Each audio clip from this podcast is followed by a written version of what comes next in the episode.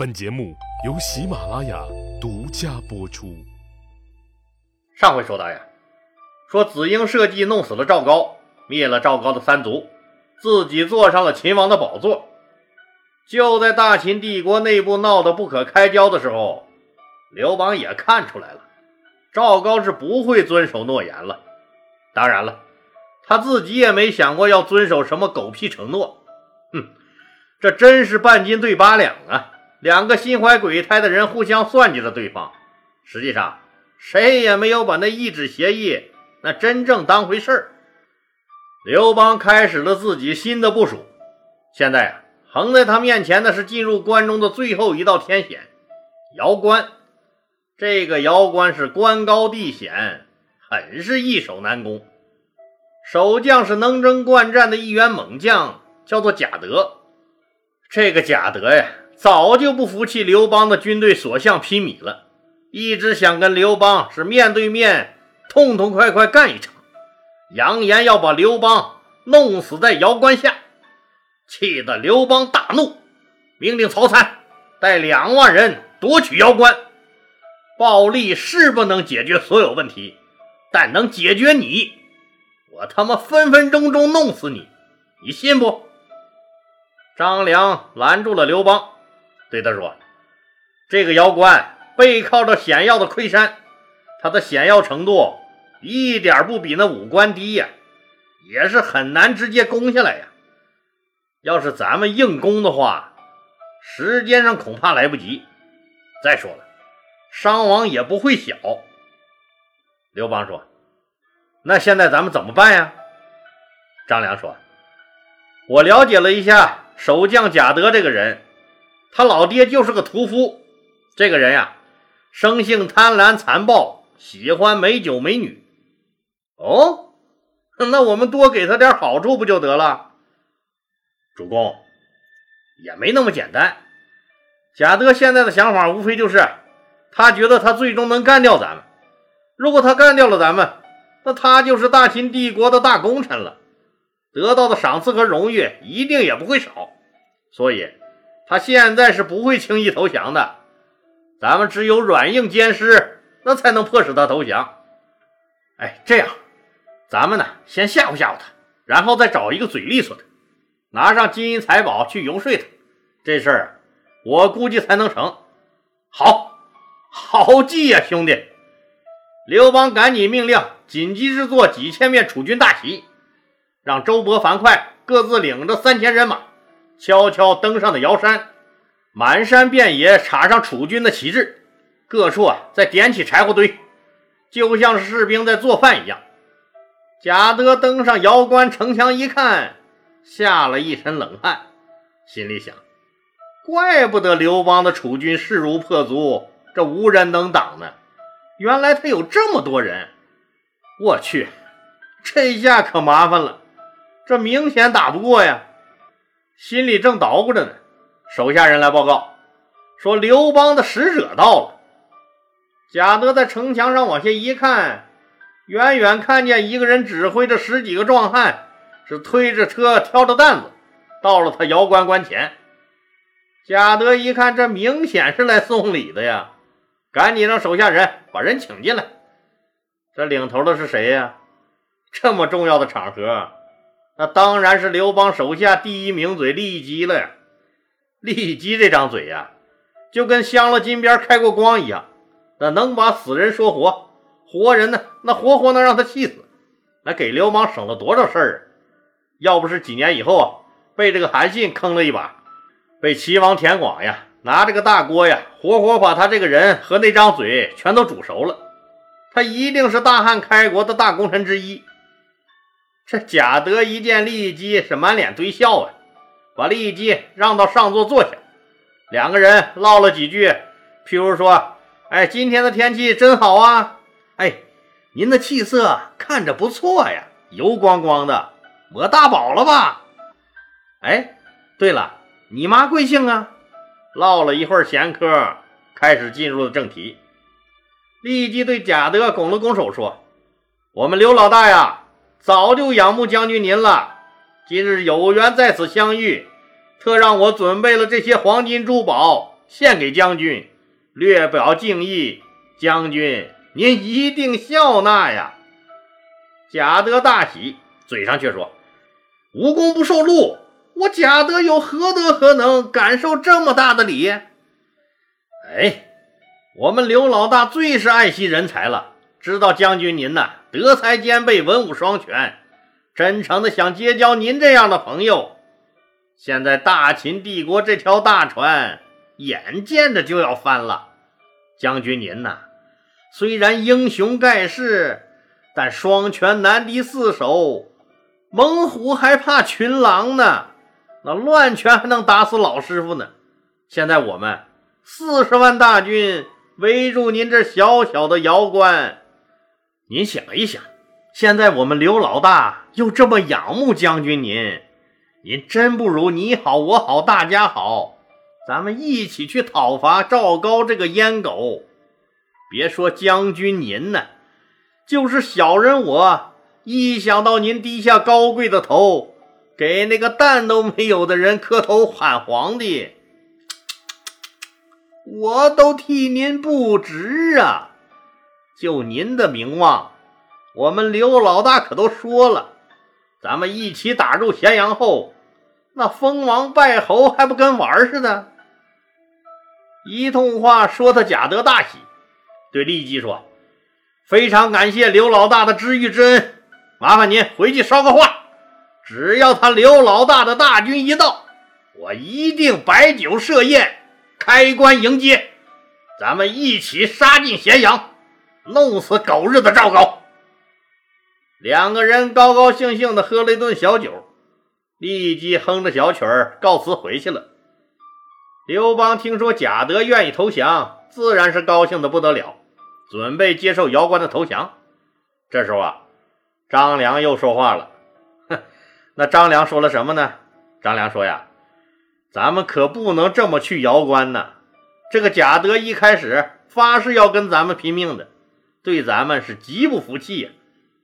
几车黄金珠宝送过去，这态度就一百八十度的大转弯啊！这种人反复无常，咱们还真得防着他点。”他也不一定能信守承诺呀。假如大秦帝国派人许给他更大的好处，他就会害了咱们的。不如张良的手举在半空中，用力的向下一挥，这样就不留后患了。刘邦觉得张良分析的对，就马上召集众将领开会。在会上呀，刘邦想阐述了夺取瑶关的必要性和紧迫性。也分析了任务的艰巨性，最后命令樊哙和郦商各领一支军马，悄悄潜伏在瑶关关下，只等天黑以后突袭抢关。布置完就散会了。当将领们都往外走的时候，张良突然叫住了周勃：“哎，周勃将军，你先等一下再走。”再说贾德等到立即走了以后，看到十几担的金银财宝。又偷偷的乐了一回，心里还想呢：“嘿，这新主子刘邦还真是大方呀！既然马上就是一家人了，自己前几天发布的针对刘邦大军的那个严防死守、全关总动员、昼夜身不卸甲、手不离剑的命令，也就用不着执行了，让兄弟们也都稍微休息休息。”其他将领和士兵得到这个命令后，可是高兴坏了。这几天穿着厚厚的铠甲，昼夜不停的轮流巡关，可把人给累屁了。正好好好歇歇，士兵们脱了盔甲，吃了饭，倒头就睡。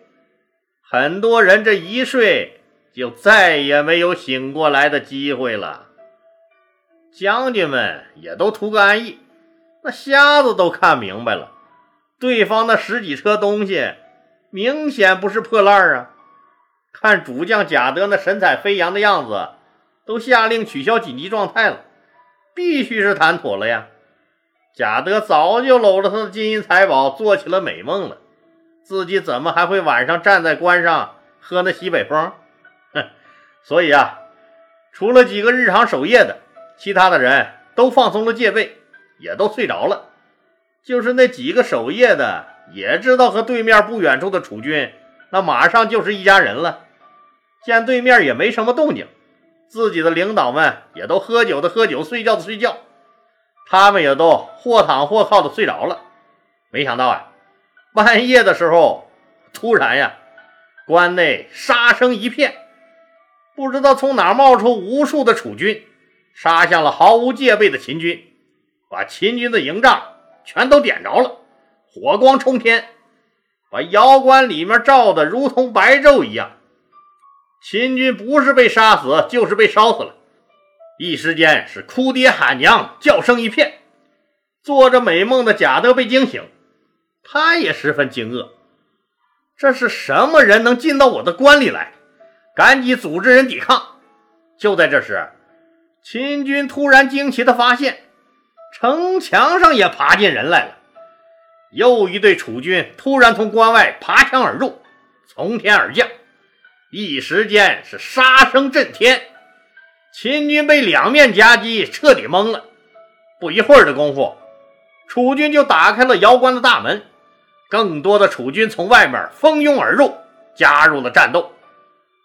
贾德这才知道是他刘邦反水耍了自己，眼见着他姚关是肯定保不住了，跑吧，带着一帮子残兵败将逃出了姚关。投奔蓝田去了。听友朋友可能要问了，那刘邦不是让樊哙和郦商各领着一支军马，悄悄潜伏在瑶关关下，只等着天黑以后突袭抢关吗？他们在关外城墙底下趴着呢。那出现在关里的一帮子人是那是什么人呢？嗨，那当然是被张良散会时叫住的周勃带的人了。原来呀，张良叫住了周勃，安排他呀。说带着一些最精干的突击队员，连夜悄悄爬过山去，趁着秦军松懈的机会，从关后爬上了城墙，放起了大火。关外的樊哙和郦商一见火烧起来了，知道周勃得手了，趁着士兵都被这突发事件搞懵了的机会，快速爬进关内，打开关门，楚军是一拥而入，占领了瑶关。刘邦进了瑶关以后。张良对他说：“说贾德这一败呀，肯定是跑向蓝田了。那个地方离咸阳更近了。咸阳方面肯定是要集中最后的一切力量来阻止我们。现阶段，我们的主要任务就是要消灭敌人的有生力量，不让他们联合防御，互相接应。现在贾德带兵败走蓝田，我们呀必须快速追击，不给他们喘息的机会。”争取全部歼灭他们，再集中兵力攻打蓝田。只是要攻下蓝田，咸阳可真是无险可守了，我们的事业也就成功了。刘邦赶紧命令曹参、周勃、樊哙带着最精锐的八千精兵，直奔蓝田就追了下去。刘邦安抚完瑶关附近的老百姓后，带着大军也一路追了过来。曹参、周勃、樊哙的八千精兵实在是太快了，半路上就追上了败逃的贾德。贾德早就被下马爪了，只带着几个人逃命去了，其余的士兵又被杀了个干干净净。贾德跑到了蓝田县城，见到了守将徐明。徐明一看他狼狈样，真是又好气又想笑啊。你堂堂一个大秦帝国遥关守将，居然被一帮子泥腿子撵得跟兔子似的！赶紧安抚了贾德，布置兵力出城迎敌。贾德恨得牙都快咬碎了。刘邦，我日你祖宗！你他妈居然敢戏耍老子，假意和谈，背后捅刀子，老子和你拼了！贾德和徐明领兵直接就杀了出来，跑在最前面的曹参正领着几百人埋头往前猛追呢，被突然杀出来的徐明、贾德的大军吓了一跳，这才意识到，我靠，自己跑得太快，这下扯着蛋了。周勃、樊哙还没追上来呢，自己这几百人那怎么能砍过对面的几万人？又一想。我曹参什么大场面没见过，吓唬我，这算个啥？这算个啥？以少胜多的事儿，我也不是没干过。只听得曹参大喊一声：“跑！”这些个兄弟们只恨爹娘少生了两条腿儿，撒丫子就往回跑。戏剧性的一幕开演了，刚才是曹参追着贾德跑，现在是贾德、徐明追着曹参跑，也没跑多远，就碰上了赶过来的周勃和樊哙的大军。曹参立马反身杀了回来。秦军和楚军就厮杀在一起了。这一打起来，徐明才知道，这些个泥腿子也着实是凶猛啊！气急败坏、暴脾气的贾德大骂着冲了上来，迎面碰上了樊哙。樊哙这个人的原则是能动手，我就绝不和你吵吵。只几个回合呀，低头猛打的樊哙就将大骂着的贾德一刀砍成两段，真是。那脾气比脚气都大，贾德的脾气可比他自己的能耐大的多了去了。两军又开始了你跑我追的游戏，一直把徐明赶到蓝田的北面。曹参收了兵不追了，急令士兵埋锅造饭，抓紧时间吃饭休息。徐明听着楚军不追了，也累得实在是跑不动了，一清点人数，自己也就剩下五千人了。赶紧命令扎下营寨，吃饭休息。又马上成立一个协调接待处，把被楚军打散的士兵收拢起来，分配到各个战斗队。刚忙活完这些事儿，炊事员刚好叫他吃饭。徐明跑了一天，也是饿了。刚端起饭碗，士兵来报告说楚军又杀过来了。气得徐明摔了碗，拿起砍刀就冲了出来。远远的看见，又是曹参，一匹马冲在最前面，勇不可挡，恨得徐明牙都痒痒。当下躲在暗处，朝着曹参就放了一冷箭。曹参捂着大砍刀，正杀得过瘾，感觉左臂一麻，砍刀掉在了地下。徐明一见得手了，赶紧冲过来砍曹参。被曹参的部将陈武拼死挡住厮杀，其他人赶紧把曹参救了起来，都对曹参说：“将军，这几天咱们的士兵劳累，您又受伤了，不如咱们暂时先退兵吧。”曹参伸手猛然拔出射入自己左肩的箭来，狠狠地扔在地下，大声说：“有进无退，咸阳就在眼前。”兄弟们，冲啊！用一只手抓住刀，又冲了上去。大家群情激昂，呐喊着冲出去拼命。真是啊，软的怕硬的，硬的怕愣的，愣的还怕那不要命的。这不要命的打法，谁能受得了？一通狂追乱打呀，秦军又大败了。徐明只能退军到坝上。这坝上是哪儿啊？就是现在的西安市东部地区，哎哎，对对，就是我们现在说的白鹿原。一说白鹿原，大家都应该知道了吧？这一仗啊，秦军基本上是全军覆灭了，直到杀掉最后一个敌人，曹参才坚持不住了，扔了刀，一屁股就坐在了地下。军医马上清理伤口包扎。这时候啊，刘邦的大军也赶到了，一见曹参的大军都打到了坝上。这个地方离咸阳也就百十来里地了，大喜过望。咸阳，我刘三儿这次真的来了。又听将士们说，曹参将军带上坚持战斗的光辉事迹，大为感动，重赏了曹参和众将士。曹参荣立个人一等功一次，所有参战部队荣立集体一等功一次。